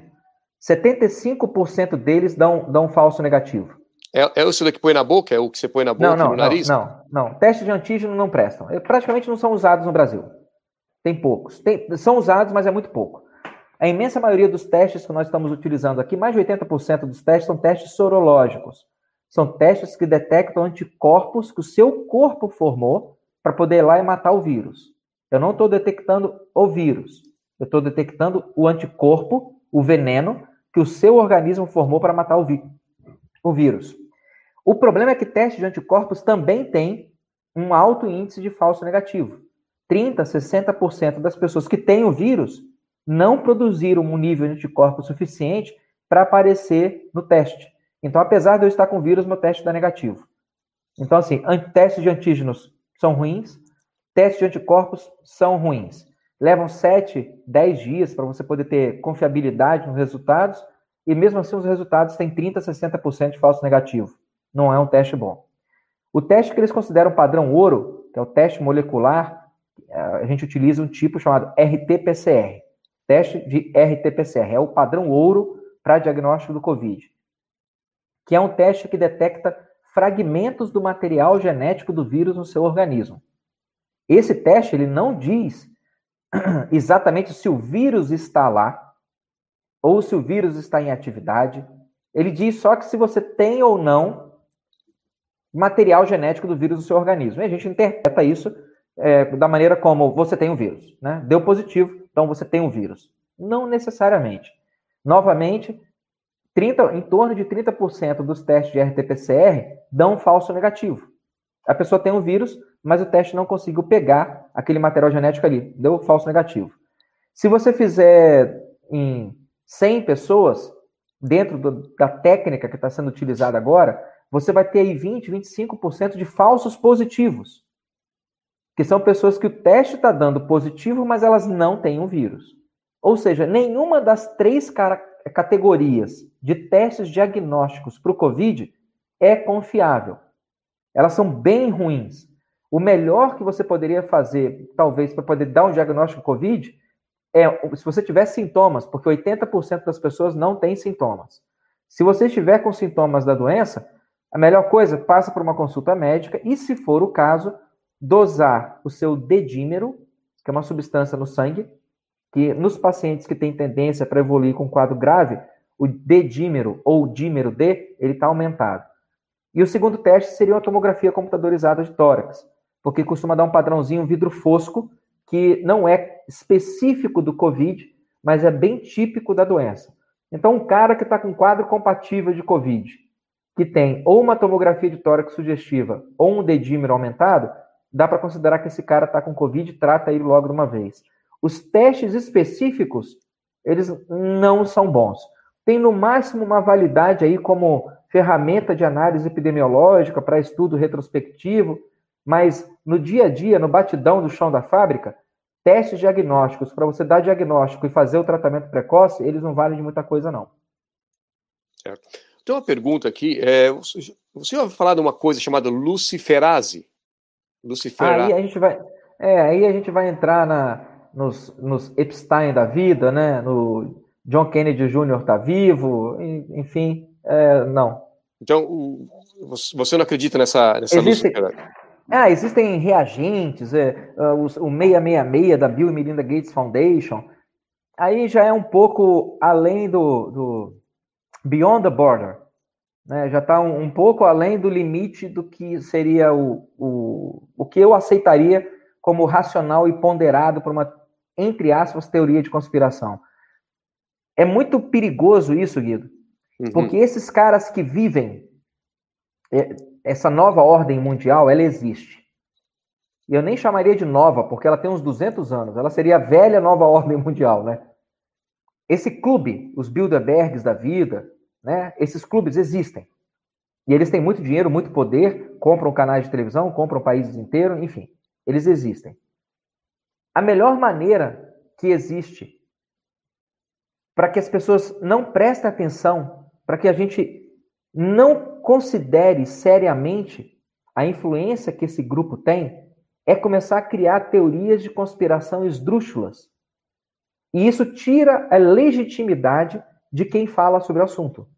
Porque você começa a falar com seriedade a respeito disso e o negócio logo já descamba para o lado de influência de extraterrestre, de outras dimensões. Fala, peraí, peraí, tudo bem, não estou falando que isso não existe, não. Mas vamos ficar aqui no arroz com feijão? Porque a gente nem resolveu o arroz com feijão e o cara já está querendo fazer um escalopinho a molho madeira. Vamos para o arroz com feijão. Né? Você entende quem foi que financiou o, o golpe bolchevique? Você sabe quem foi que financiou a Primeira Guerra Mundial? Ah, Se o cara não sabe disso, aí ele vai querer discutir luciferase? Então, vai lá e volta para o livro de história, faz o dever de casa direito, vai entender como é que funcionava o financiamento das aristocracias na Europa no século XVIII e XIX. Vai entender quem foram os financiadores das duas guerras do ópio que os ingleses comandaram contra a China. Depois que você entender e tiver com isso dominado na ponta da língua, a gente pode até conversar sobre luciferase. Certo. É, uma coisa, o, o, Elon Musk, ele fez quatro testes, eu não sei Sim. qual, deu, deu dois positivos, dois negativos, já teve, já teve gente que pegou, colocou é, numa mão papaya, dentro de uma, de uma cabra, parece. Então, é, esses testes não, é, não são confiáveis não. nem um pouco. Nada. Já teve, já teve casos já de pessoas nem irem fazer o teste, como tinha marcado o teste, recebeu positivo. Aconteceu com uma pessoa que eu conheço. Então, é... Perdeu, então... perdeu a seriedade, né? Esses Exato. testes não têm mais confiabilidade nenhuma. A confiabilidade está em você ter sintomas compatíveis com a doença e ter uma tomografia. Eu, eu utilizo muito na minha prática médica, tomo. Né? O cara está com sintomas, está com falta de ar, uma febre, vamos fazer uma tomo. E é lá 10% de vidro fosco, eu já considero positivo para Covid e já trato. Beta Beta está perguntando aí, ó. É, qual o tratamento do Covid? Essa, essa é a minha próxima pergunta. O que a gente tem um site na internet que reúne mais de 140 estudos sobre o tratamento de Covid. Chama c19study.com. Eu não sei se você já viu esse site. Não. C, C de casa, 19, número 19, Covid-19, C19 study, S-T-U-D-Y.com. Você vai encontrar lá um monte de estudo sobre hidroxicloroquina. Mais de 80 estudos revisados por pares, mostrando que a hidroxicloroquina é capaz de reduzir até em 64% a taxa de letalidade do vírus. Então, existe sim um tratamento para o Covid. Não existe um tratamento que mate o vírus. Vamos deixar isso bem claro. Quando alguém chegar para você e falar assim, mas Guido, não tem um remédio que mata o vírus. Realmente não tem. Isso aí você está certo, não tem. O que acontece é que o vírus é como se nós estivéssemos no nono andar de um prédio e eu empurrasse você da sacada. Certo? certo. Eu sou o vírus. A tempestade inflamatória é a força da gravidade. No final das contas, eu empurrei você pela sacada. Eu expus o Guido à força da gravidade. E aí, quando você chegar esse espatifar lá embaixo, de quem que foi a culpa? Mecanicamente, da força da gravidade, certo? Criminalmente, minha, porque eu que te empurrei. Se eu não tivesse te empurrado, você não tinha despencado gravidade abaixo. O que o vírus faz com a gente é mais ou menos a mesma coisa. Ele empurra você para um desfiladeiro chamado tempestade inflamatória. E é essa tempestade inflamatória que te mata. O tratamento que nós temos é como se fosse um paraquedas. Se eu empurrar você do, do centésimo andar de um prédio, mas você tiver com, com um paraquedas de base jump, você abre ele na queda e você vai chegar lá e vai falar, pô, eu vou subir lá em cima e vou dar um cacete no Alessandro. Isso não faz, não. Mas você chegou vivo lá embaixo, não chegou? Chegou. Os remédios que nós temos, eles são esse paraquedas. Eles tratam a tempestade inflamatória, diminuem a tempestade inflamatória, diminuem um pouco a taxa de replicação viral, diminuem a capacidade que o vírus tem de infectar outras células no seu corpo, diminuem a produção de mediadores inflamatórios que poderiam provocar lesões no seu pulmão que iriam te matar. Então, o combo desses medicamentos, eles não matam especificamente o vírus, eles não matam o cara que vai te empurrar pela janela, mas eles amarram a mão desse cara e eles te dão um paraquedas para você poder chegar com segurança no solo. Hidroxicloroquina, azitromicina, ivermectina, nitazoxanida, colchicina, doxiciclina, tem vários remédios que são capazes de fazer isso. O combo, a, o, o, conjunto mais estudado hoje em dia é hidroxicloroquina com ácetro com ivermectina. são esses três remédios juntos: hidroxicloro, ácetro e ivermectina, com ou sem a suplementação de zinco e vitamina D. Aparentemente, se você tratar o paciente no, entre o primeiro e o terceiro dia com este combo e associar correção dos níveis de zinco e de vitamina D, é praticamente 100% de sobrevida. 80% dos pacientes que morreram de Covid tinham deficiência grave ou moderada de vitamina D. E simplesmente não houve casos de morte de Covid em pessoas com nível de vitamina D acima de 60, 70. Ou seja, é uma associação bem relevante essa. Bons níveis de vitamina D no seu corpo, aparentemente, impedem que você desenvolva um quadro grave do Covid. Então, quando você tem todos esses remédios à sua disposição, azitromicina, hidroxicloroquina, ivermectina, nitazoxanida, suplemento de zinco, reposição de vitamina D, corticoide, clexane, suplemento de oxigênio, quando você tem todo esse pacote de medidas que salvam pessoas, como que alguém vai falar que o Covid não tem tratamento, Guido? Certo. Mas aí, no caso, você morre de Covid ou você morre com Covid, com corona? É o, o corona que mata você ou você já está com cor... câncer? Porque o problema é o cara está com câncer. Sim. Tá não, o vírus câncer. mata. O vírus, o mata, vírus mas... mata. Mas mata muito pouco. Muito pouco. Porque muito, parece muito que pouco. na Itália, é, mais de 80% das pessoas que morreram eram pessoas com mais de 70 anos que já tinha pelo menos duas ou três doenças, tipo câncer, sei lá, Sim. problema cardíaco. Esse Daí, é... qualquer coisa mataria também, cara? O, sei então, lá. Esse, é o, esse é o padrão de letalidade do Covid. Né? A gente tem 70, mais de 75% das mortes por Covid ocorrem em pessoas com mais de 60 anos de idade e que têm duas ou mais comorbidades. Ou seja, eu não estou querendo ser determinista nem fatalista, não, mas o Covid mata pessoas velhas que estão doentes. Eu não sei se você lembra das aulas na época do ginásio sobre o ciclo dos seres vivos. A gente nasce, cresce, reproduz, envelhece e morre. Esse é o ciclo de vida dos seres vivos. Nasce, cresce, reproduz, envelhece e morre. Se você já nasceu, já cresceu, já reproduziu e está envelhecendo, está com 60, 70, 80 anos de idade, é bastante provável que a próxima etapa da sua vida seja o óbito. É inusitado você ver uma criança de 5 anos morrer, você ver um cara de 30 anos morrer. Tudo bem, acontece, mas não está meio de, não, não tá exatamente dentro do que seria o padrão. Um cara de 47 anos morrer de câncer. Não está muito dentro do padrão. Acontece, né? O mundo não é essa regra é, é, é, preto, preto, branco, branco, né? Sim, existem crianças que morrem no período do Natal, vão ter pessoas adultas, jo, adultos jovens de 25 anos que vão ter leucemia e vão morrer, mas de um modo geral, nasce, cresce, reproduz, envelhece e morre. Quando você começa a ver que pessoas de a, a média, a média na Itália das mortes por Covid é de 81 a 82 anos, cara. O, o, o que mais que você espera? Não estou desejando a morte de ninguém, não, pelo amor de Deus, tá? Mas vamos ser prático, vamos ser pragmático, vamos ser realista. O que, que você espera que vai acontecer com um vozinho de 82 anos que tem enfisema pulmonar e câncer na próstata?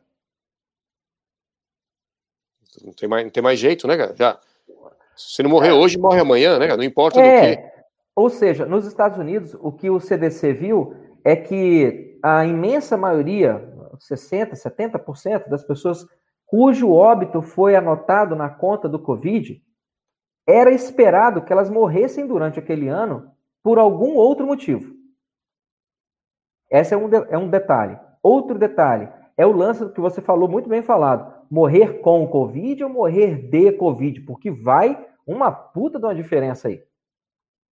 Se você tem um cara que está internado no, no UTI, na, na, sala de emergência de um pronto atendimento qualquer, e esse cara está lá por causa de um derrame, é, uma sequela de derrame, está com infecção urinária, está com infecção no pulmão, está bem ruim, demente, dependendo de cuidado, comendo por sonda. Aí esse cara eventualmente morre de uma pneumonia bacteriana. Você vai lá e faz um teste para Covid nele, dá positivo. O cara morreu de uma pneumonia bacteriana ou morreu de Covid? E se eu fizer um teste nele, por exemplo, para Klebsiella e der positivo, eu vou anotar a morte dele no pneumococo, na Klebsiella ou no Covid?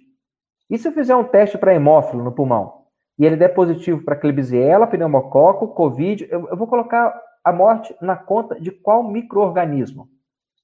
Então, nessas mortes, mesmo nas pessoas que morreram e estavam com Covid, tem uma dúvida muito grande se elas realmente morreram de Covid. Uma revisão realizada na Itália, pegando os prontuários dos pacientes de lá, viu que só 12% das mortes anotadas no norte da Itália, na conta do Covid, realmente poderiam ser anotadas como sendo Covid. 88% era, era um terreno cinza, nebuloso. Não dava para dizer exatamente que aquela morte foi causada pelo Covid. O CDC de Atlanta, nos Estados Unidos, também fez uma revisão e encontrou só 6% de causalidade direta por Covid em mortos anotados como sendo mortos por Covid. Ou seja, dá para a gente esperar que mais ou menos 90% das pessoas nos Estados Unidos que a morte foi anotada como sendo por causa do Covid, elas talvez tenham morrido com o Covid, mas não de Covid. Entendi. Outra uma pergunta, tá? Tem uma pessoa desesperada, é saber o teste, porque eu, por coincidência, eu fiz o teste hoje. Eles pegam um negócio desse, né? Primeiro enfia na sua boca, e eu pensava que, a primeira vez que eu fiz, eu não sabia, eu pensava que eles colocavam outro, ou virava do lado, não. É o mesmo da boca, enfia no, nos dois narizes. Tem hora que enfia só num, tem hora que enfia nos dois. E dependendo da, da enfermeira, você não vai com sua cara, ela pega e enfia no seu cérebro. Qual o perigo? De, tem um perigo de contaminação? Perigo de, sei lá, não. furar o, o, seu cérebro? Muito, não, muito pouco, muito pouco. Pode dar trauma, né? Você pode uhum. trauma, traumatizar a mucosa da nasofaringe, da orofaringe, trauma, machucar um pouquinho. Mas você morrer por causa disso aí, não. Não vai furar seu cérebro, não. O que eles viram é que para que o teste tenha alguma confiabilidade, você tem que recolher a secreção da naso ou da orofaringe, que é lá no fundo mesmo. Não adianta só tirar daqui de fora ou escorrer o nariz. Essa secreção, para poder fazer o teste, ela não é considerada confiável devido ao alto número de falso negativo. Mas mesmo você recolhendo lá no fundo da nasofaringe, ainda assim você vai ter um índice de falso negativo e falso, falso positivo muito alto. Então, não interessa onde que o cotonete vai, o que vai ser feito lá na hora de fazer o reagente, não presta. Né? A reação do teste em si é ruim, independente de onde que veio a secreção. Certo. Uma pergunta do Minha Vez de Vencer. O coronavírus sempre houve, certo? Mas o Covid-19 não seria criado em, lab, em labs? Minha vez de vencer, eu não posso dizer que uma coisa sempre houve se eu ainda não existir para sempre. Então, eu, não existiam testes de uh, virológicos para determinar o material genético de um vírus RNA em 1830. Então, como é que eu posso dizer que esse vírus estava presente ou ausente em 1830?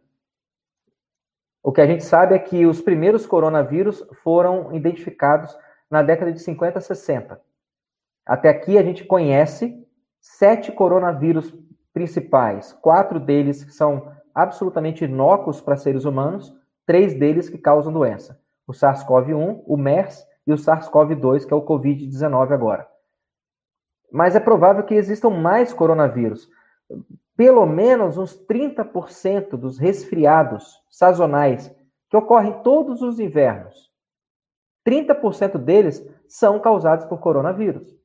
Muito provavelmente você, Guido, na sua infância, teve contato com o coronavírus a sua infância inteira durante quando você ia para a escola, com o narizinho escorrendo, com a garganta meio irritada, um resfriado. Não estava com febre, não, mas estava com um pouquinho de coceira no olho, nariz escorrendo, resfriado. De cada 10 resfriados que você teve na sua vida, provavelmente uns 3 foram de coronavírus. E isso talvez explique o fato da doença ser assintomática e ter baixíssima letalidade. Porque a infecção pelo influenza e a infecção por outros vírus respiratórios, como adenovírus, rinovírus, até o próprio coronavírus de outras cepas, parece que induz você a uma imunidade cruzada que te protege desse coronavírus novo. Tem um estudo que diz que se você tem gatos e cachorros, você já teve contato, muito contato com corona. Então, isso, no caso, te protegeria. Você já ouviu falar nesse estudo?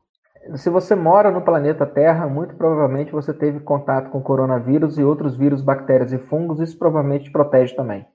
Ah, então, é, faz parte. E essa história que fica lavando a mão, sei lá, a cada 10 segundos, também, que tem pessoas que dizem que é certo ficar tocando as coisas. Se você não parar de tocar em tudo, o seu, o seu corpo não vai, não vai perder aquela habilidade de lutar, né, de brigar contra o, o, os vírus, as bactérias que estão tentando entrar.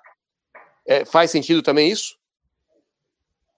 O que faz sentido é você tentar traçar uma linha muito lúcida entre práticas recomendáveis de higiene e paranoia. Né? Então traça uma linha ali. Lavar a mão de 10, 10, pô, vai comer alguma coisa? Né? Até criança de 5 anos na creche, lava as mãozinhas antes de comer. É simples, pô. Não, não tem muito mistério, tem? Vai preparar um alimento, é questão de higiene, pô. O cara tava lá coçando a bunda, apertou sua mão, agora você vai lá pegar uma maçã e come, pô. Tá comendo bosta do cu do outro. Porra, tem o mínimo de higiene e lava a mão.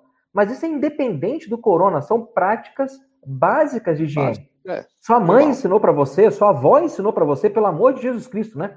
Mantenha as unhas cortadas, lava a mão antes da refeição, né? não, não vai pegar alimento de qualquer lugar, beba água limpa de uma fonte boa.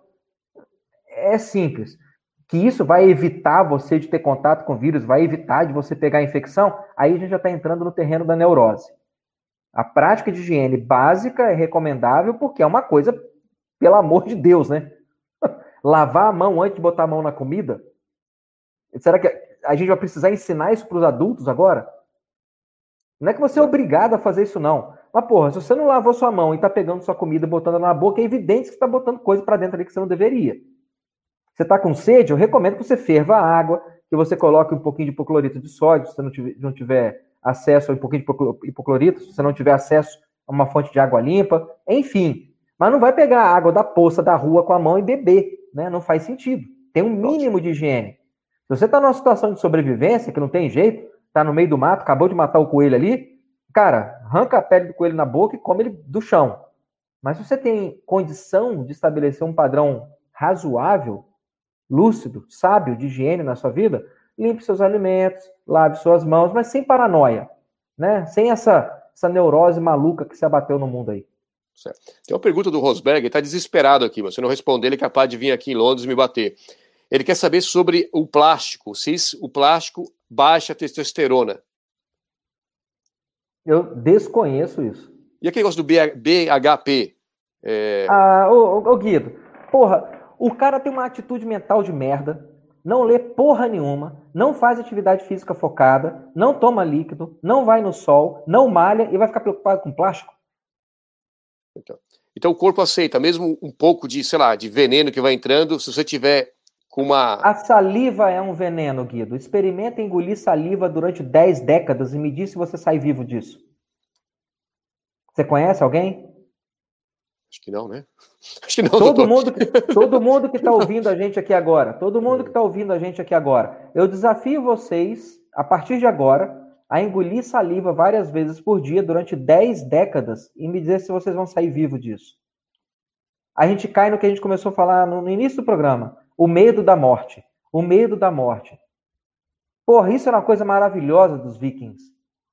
Você tem alguma fé, Guido? Você acredita em alguma coisa? Desculpa. É, eu sou cristão, né? Cristão. É um, é um, canal cristão conservador da família Ótimo. brasileira, embora não pareça. Então, então a, gente, a, gente, a gente tem um terreno em comum aqui. Há um Deus, certo, Guido? Há um Deus.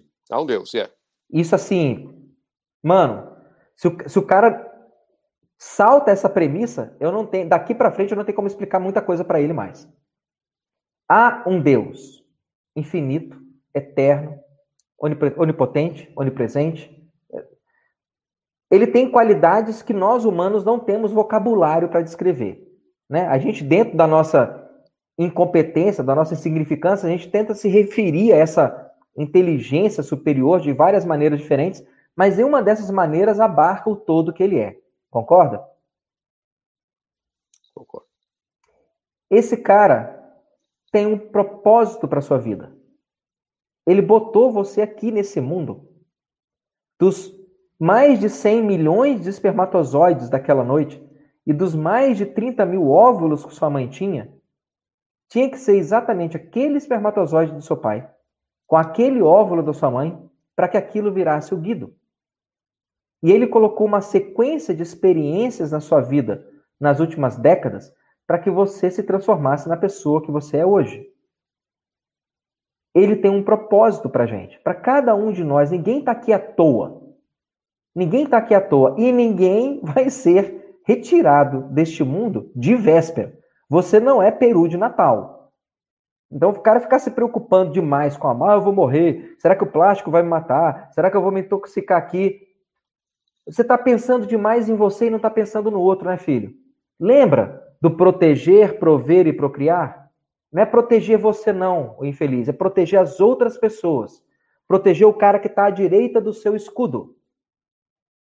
Sabe, o seu escudo não é para proteger você, é para proteger o cara ao seu lado. Lembra de Esparta? Lembro. Dos 300, tá no beco lá, né? Os não cara... é seu. Aquele escudo não é seu. Ele é do cara à sua direita. E assim vai, até, até fechar o círculo. É. Então, se o cara está preocupado que o plástico vai fazer mal para ele, o cara está preocupado que é, ele tem que lavar a mão, senão ele vai se contaminar. Ele está preocupado se ele sair na rua sem máscara, ele vai pegar o vírus. É, você não faz parte do meu clube. É algum outro clube, mas o clube de homem você não é. Né? Aqui é escudo para quem está à direita. Tem, uma, tem, um cara doido, cara. Depois da resposta que deu o Rosberg, o cara teve as moral de perguntar se o uso de máscara é eficiente, mano. Para de boiolagem, mano. não, vou, nem não, vou não é. Para de perguntar. Ah, não é. Não existem evidências mostrando é. que se você usar máscara, você não vai pegar Covid. É. E não existem evidências mostrando de maneira indubitável que o uso de máscara diminui de alguma maneira a incidência de Covid. Tanto é que o mundo inteiro está usando máscara e o mundo inteiro ainda está passando pela pandemia. Yeah, e usa máscara, faz é, distanciamento, faz aquela boiolagem toda e está tendo. Eu estou aqui em Londres, nós estamos no segundo lockdown. Né? Tem, tem uma pergunta se, ele, se você acha que vai ter lockdown no Brasil. Com certeza vai ter. Se aqui está tendo, no Brasil os caras copiam tudo que tem aqui, estão esperando essa porra de eleição acabar e já fecha tudo. Você concorda com isso, com essa previsão mesmo, ou não? Infelizmente, sim. Infelizmente. Né, o, o, nós, nós estamos com uma deficiência de testosterona em, em Brasília. E de cérebro. Parece... Porque os, os caras vão fechar no, no verão. Não faz assim. Aqui na Europa, pelo menos, os caras estão fechando no inverno. Os caras no Brasil fecham no, no verão, mano. Não faz sentido isso, cara. E o mais absurdo, Guido, é você olhar que a gente tem discutido muito a questão da Europa e de alguns países do, do Oriente, né, da Ásia, lá da ponta da Ásia, Coreia, Taiwan, Japão, ah, um pouquinho para baixo, Austrália, mas ninguém está discutindo a África, né? Exato. Por quê? Por quê? Ah, tem várias. Porque é quente lá, porque, a população é jovem. A África, porque a África desconstrói a narrativa. A África é um país extremamente pobre. A, a, é um, é o continente inteiro tem 54 países. E existe uma disparidade de índice de desenvolvimento humano muito grande entre esses países todos. Então é uma coxa de retalho mesmo. Né? Você vai ter países lá que tem um IDH razoavelmente alto, como a Líbia, que é próximo do Brasil, 0,755, é a Líbia, a Tunísia, 0,735, e você vai ter países extremamente pobres, como a Etiópia, com 0,322 anda com 385, enfim. Mesmo em países tão pobres assim, a taxa de mortalidade por milhão de habitantes ela é muito baixa. Isso é uma coisa meio, meio esquisita.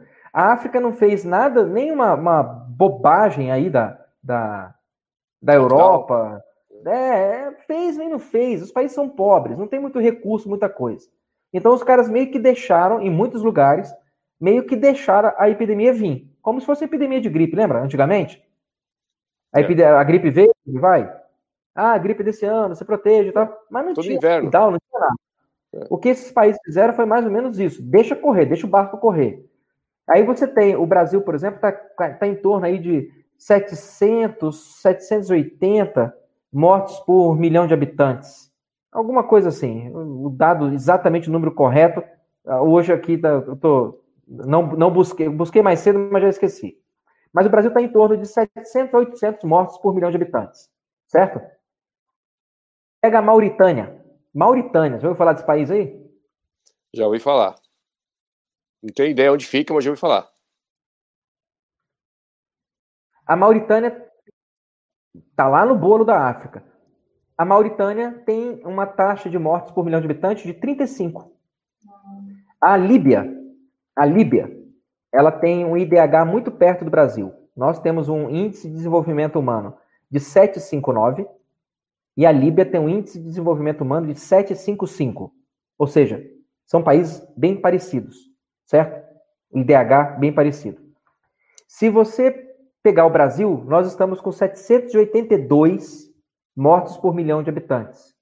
A Líbia tem cinco vezes menos. O que, que a Líbia fez, cara? A Líbia tem 152 mortos por milhão de habitantes. Você pegar a, um dos países mais pobres da, da, da África, Uganda.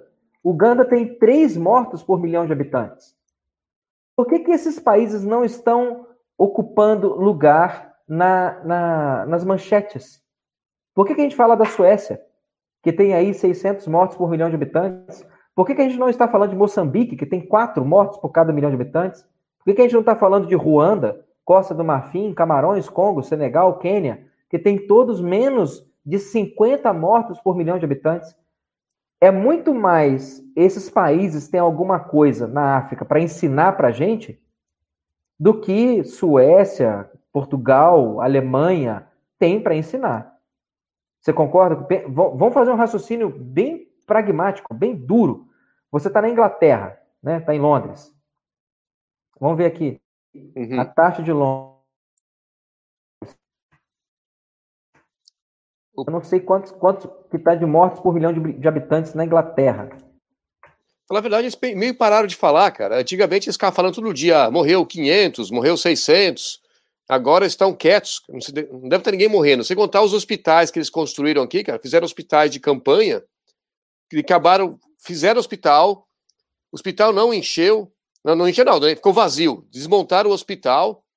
Teve um colega meu que ele foi num hospital normal, tirou foto do hospital vazio, colocou a, a foto no, no Facebook e ele foi preso. Pegou, pegou três meses de cadeia porque tirou foto. Ele, ele, colocou em perigo as pessoas no hospital vazio, cara. Essa foi a que aconteceu com ele. Foi o primeiro cara a ser preso aqui na Inglaterra por, por fazer isso. E no hospital acabei, vazio. Acabei de, acabei de olhar aqui. Inglaterra está com 775 mortos para cada milhão de habitantes. 775. O Gâmbia, Gâmbia, paísinho na África. Gâmbia tem 50. 15 vezes menos do que a Inglaterra. Quem que deveria ensinar para o resto do mundo como é que combate isso? A Inglaterra ou o Gâmbia? Gâmbia, né? Gâmbia. Opa! Inglaterra tem 775 para cada milhão de habitantes. Costa do Marfim tem 5. 5 por milhão de habitantes. Quem deveria estar dando as cartas na, na OMS? A Inglaterra ou Costa do Marfim? Nossa, Marfim? O lance, ninguém fala da África, ninguém está falando dos 54 países na África, porque eles desconstroem a narrativa. Eu não sei se o pessoal da África está preocupado em lavar a mãozinha, se eles estão usando álcool gel, se eles estão desfilando de máscara para um lado e para o outro. Se todos esses países da África, Gâmbia, Namíbia, Mauritânia, Sudão, Gabão, Quênia, Senegal, Congo, Camarões, Etiópia, Angola, Madagascar, Costa do Marfim, Moçambique, eu não sei se esses países todos estão sofrendo da mesma neurose que a gente. Mas o que quer que eles estejam fazendo, eles estão fazendo muito bem feito, porque eles têm taxa, taxas de mortalidade pelo vírus, de letalidade pelo vírus, muitas vezes menor do que a nossa. E quando a gente fala letalidade, é letalidade por milhão, é mortes por milhão de habitantes. Ah, mas a Namíbia é menor, filho. Mortes por milhão de habitantes. Um milhão de habitantes na Namíbia é a mesma quantidade de pessoas que um milhão de habitantes em Londres. É um milhão, um milhão. É a mesma régua. Concordo. Uma coisa que tudo começou com o Neil Ferguson, me parece que foi o, o, o, cientista Neil Ferguson e um outro cara bem louco, os dois se juntaram e começaram com esse número, né? O Neil Ferguson, ele é tão corno, é tão safado, cara, que durante o lockdown, ele tava vendo a amante dele, tá ligado? Quer dizer, eu tô sem fazer sexo aqui, esse cara que fechou tudo, tava encontrando o amante. Daí o Atila, né, o Atila Tamarindo no Brasil, copiou esse estudo, cara. É, esse, esse Atila também é um safado, né, cara? Que, imagina o que ele criou de gente com depressão, é, sei lá, é, suicídio, porque ele falou que ia morrer um milhão de pessoas. Esse cara tá ganhando mau dinheiro, ele tá tendo um monte de inscritos no YouTube, aparecendo no, em um monte de, de programa de televisão, é, até ganhando dinheiro para fazer propaganda do STF. É, como, o que você pensa do Atila Tamarindo?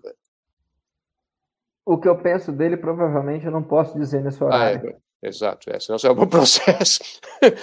aqui é mais tarde, né? Aí é mais cedo. Aqui, aqui já, já é mais tarde, se mudar alguma coisa. Eu né? posso te contar uma história de uhum. um outro sujeito, há muito tempo que eu conheci, que não é ele, mas a única diferença entre esse outro sujeito e um pote cheio de merda era o pote. É, é verdade, faz totalmente sentido. Mais uma, mais uma pergunta. Como tá, o senhor está de tempo, doutor? Daqui a, daqui a pouco, daqui a cinco minutos, eu tenho que ir lá para a Liliane. então, então eu vou fazer a última pergunta. A última pergunta é. Nós estamos no mês de novembro, que diz que é o, é o mês azul, né? Novembro. É, é, é uma coisa assim, para nós homens, é uma coisa assim que é. O pessoal faz piada sobre isso, que é o, o exame da próstata. É, isso, né? De repente tem muitos homens que ficam, não querem fazer o teste por causa disso, piada, você achar que vai virar boiola, né, cara? É, o, que, o que o senhor é, tem a falar sobre o exame? Porque parece que hoje em dia você não precisa fazer o exame do, to, do toque, né? É só o exame de sangue, não é isso? Exato. Então não tem mais toque, ou ainda existe toque? Besteira. Não, existe. Se o cara quiser, tudo bem. Ah, se o cara quiser. Abre coloca um Barry White lá na vitrola, abre uma garrafa de vinho, um buquê de rosas. Não faz muito sentido. Tá? Isso é, isso é o cara tem que levar um dedo, uma dedada no botão para poder mostrar que ele é, fez o preventivo é besteira. besteira. O que vale mesmo é você fazer o cálculo da fração de PSA total e PSA livre. É um exame de sangue. Mas mesmo assim, é, primeiro, vamos dar um nome certo. Né? Esse exame não é preventivo de câncer de próstata, ok? O exame não vai prevenir você de ter câncer na próstata. Isso é um exame de detecção precoce de problemas na próstata. Uhum. Né? O exame não previne. Ah, vou fazer lá meu preventivo. Você fazer esse exame, levar uma dedada no rabo, não vai prevenir você ter câncer, não. Para falar a verdade, não tem o menor sentido isso. A não ser que haja uma indicação médica para poder fazer o exame de toque. Existem situações em que você tem que fazer o exame de toque. O cara sofreu um acidente lá, e está com suspeita de ruptura da uretra membranosa. Tudo bem, no exame de toque. Não, é, é, é, é, porque você não pode passar a sonda. Uhum. Se você for sondar, se o cara sofreu um acidente de moto, capotou. Pelo toque, eu consigo saber se a próstata, que a, a uretra sai da, da bexiga e passa por dentro da próstata. E essa areazinha aqui, ó, ela é bem tênue. Na sacudida, eu posso romper e a uretra prostática não estar mais conectada com a uretra da bexiga. Na hora que eu for passar uma sonda vesical nesse cara, a sonda vai cair dentro da cavidade da, da, da barriga dele lá e, e, vai dar uma merda desgraçada. Então, assim, o exame de toque tem suas indicações. O cara tá lá com sangramento, tá evacuando fezes, é, é, evacuando fezes com sangue, raios de sangue. Um terço dos cânceres de intestino são, são detectáveis por toque. Então, às vezes, com um exame muito rápido, calçando a luva e fazendo o exame de toque, eu falo, ó, cara, já vou pedir com urgência a sua colonoscopia, com biópsia, já vou te encaminhar para o onco, porque câncer não se brinca. Então, sim, existe é, alguns, algumas situações que o exame de toque está indicado. Exame de toque como exame para detecção precoce de câncer na próstata não faz o menor sentido. Né? O exame que o cara deveria fazer lá, na verdade, Guido, eu vejo esse novembro azul muito mais como uma recordação de que o cara deveria prestar atenção na saúde dele. Só, mais nada. Esse mês ele serve só para isso. Ou fica atento com a sua saúde. Sabe? A última vez que você mediu pressão foi quando? Não é que você tem que ir lá e fazer uma bateria de exame de sangue, não, mas, pô, se você quisesse fazer, de repente poderia até ser bom. Faz aí um teste de zinco, um teste de. A mulher tem esse hábito de ir no médico. E, consequentemente, lembra a bússola do medo? É, no começo. Por causa, desse, por causa desse medo, ela vai no médico com mais frequência e ela acaba vivendo 6, 7 anos a mais do que a gente. Os homens não vão. A mulher faz o pré-natal, a mulher acaba levando o filho no pediatra e faz uma consulta junto, ela vai fazer o preventivo de mama, ela vai fazer o preventivo de, de útero, que nunca é preventivo, né? É para detecção precoce de problemas. Então ela vive tendo campanhas e sendo assediada com procure o médico, procure o médico. É. O resultado disso no longo prazo é que elas vivem aí em torno de sete anos a mais que a gente. A gente com essa de que a gente tem que se arriscar e que você tem que ser mágico, você não precisa de médico, foda-se aparelho de pressão, a gente acaba vivendo menos. Então, o Novembro Azul, para mim, a única coisa que ele faz, o mais importante dele é o quê? ô fera, se cuida um pouquinho, né? Dá uma olhada, se estiver acima do peso, pô, procura um colega, um nutricionista, perde um pouco do peso, faz atividade física, mede sua pressão, vê lá se está com diabetes, pô. Ah, vou no médico, vou no posto lá, vou fazer esse teste, não. De próstata, não. Mas vou aproveitar, os meninos estão fazendo lá o teste do diabetes, vou fazer isso. Aí, pimba, você pega um cara que está com diabetes no começo, trata, e ele não vai ter as complicações do diabetes. Então, esse papo de novembro azul, vai lá fazer um exame de toque. Exame de toque não detecta câncer de próstata precoce. O melhor mesmo é o exame de sangue. Uh, e antecedentes familiares, né? Você tem um tio com câncer na próstata, o pai com câncer na próstata, o avô com câncer na próstata, pô, você não vai morrer de cisto no ovário. Você tem uma chance aumentada de câncer na próstata. Fica atento aí, tem uma genética na sua família. Então, o exame de sangue é uma boa consulta médica, mas sempre sem neurose, Guido. Sabe? Sem neurose, na paz. Na... É aqui, cara, ó. Aqui, ó. É aqui que vale. Entendi. Mas ó, eu, eu menti. Eu tenho uma, a última, última, agora eu juro. É, rapidinho. Desculpa aí, não, é que é importante, tem uma lista que os caras me fizeram. É, é sobre o, o NoFap. Tem diferença se NoFap e SFAP muda alguma coisa na sua vida? Não. Você... Não, muda não, nada. nenhuma. De novo aqui, ó. Tudo Qual é o maior... Uh, eu, eu, existe uma... Isso é uma piada, né? Qual é, é o maior órgão sexual da mulher? O ouvido. O ouvido? O ouvido.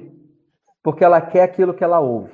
É nessa aí que você vê uns caras feios pra chuchu com uns mulherão e tem uns caras boa pinta que não consegue pegar nada.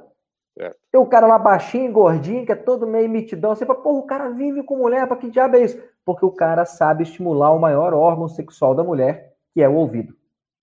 Esse é o maior órgão. Ó, aqui, ó, o KO. É o KO. Né? Porra, não acredito. O cara com essa conversinha mole aí. Não acredito que as mulheres caem. Cai, bicho. Elas caem nessa conversa mole porque o a porcaria do ouvido. É aquela velha cantilena lá é, que a gente está cansado de saber. E qual é o maior órgão sexual do homem? Os olhos. Você quer o que você vê. Você vê, você quer. Né? Não é o ouvido. Você vê, você quer. Mas no final das contas, não é nem os, na, na, isso, isso como uma forma de piada, mas na prática, na realidade da vida, o lance é o maior órgão sexual dos seres humanos é o cérebro. Está é tudo na sua cabeça. Então, se você acha que você aguenta comer uma mulher depois de se masturbar, provavelmente você aguenta. E se você acha que você não aguenta, provavelmente você não vai dar conta. Porque você já perdeu aqui, ó. A derrota foi aqui, antes do resto do corpo. Então, porra, se eu, se eu for me masturbar, eu vou baixar meu nível de testosterona.